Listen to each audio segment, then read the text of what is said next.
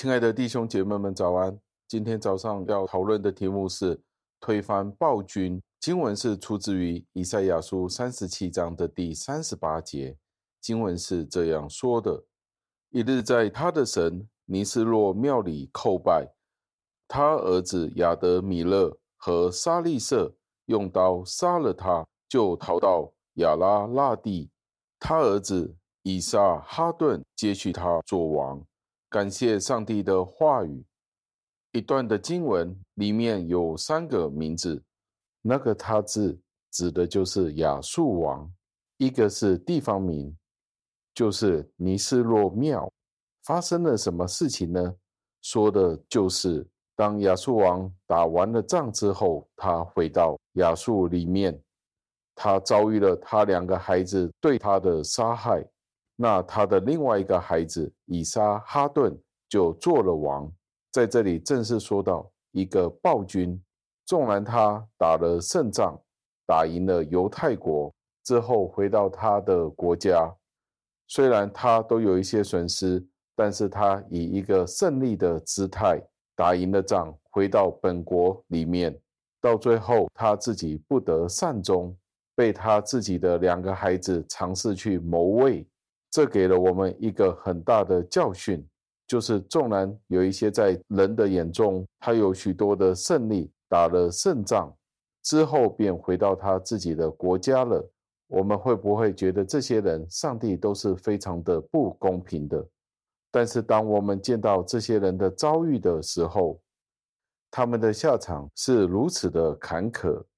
不是被军队所杀，而是被他自己的孩子们所杀的时候，我们就知道那些的暴君、那些的暴政都不会有一个好的下场。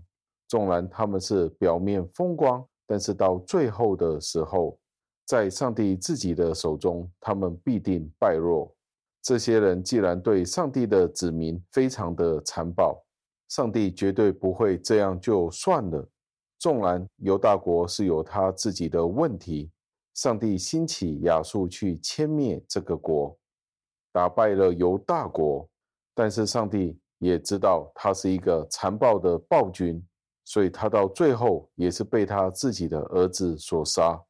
我们留意到，他不是被自己的军队所杀，不是被他的百姓们所杀，而是最后被他自己的孩子们所杀。这就是一个极大的侮辱了。所以在这里，我们注意到有一些贪得无厌的人、嗜血的人，往往是被他们自己的跟随者所杀。这是一个非常令人震撼的反差，因为我们看见主的审判，有时候虽然未来到，但是有一天一定来到这些残暴的人的身上。当我们见到这个亚述王，他的贪得无厌，令到他得到应有的报应的时候，我们就可以知道，上帝是一个公平的上帝，不会忘记那些暴君的行为。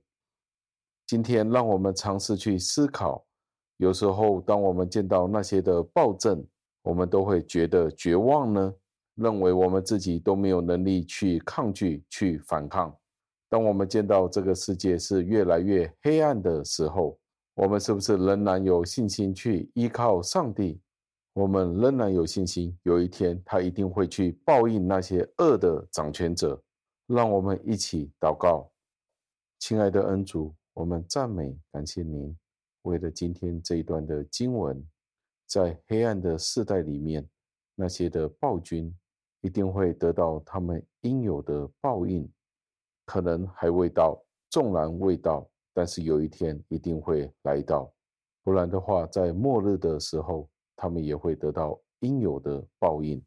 主啊，您亲自作王，也求您帮助我们弟兄姐妹们，也不要因为这样的事情有所愤怒，因为人的愤怒并不能够成就您的义。我们继续仰望您公义的来临。我们这样的祷告、赞美、感谢。是奉我救主耶稣基督得胜的尊名求的，阿门。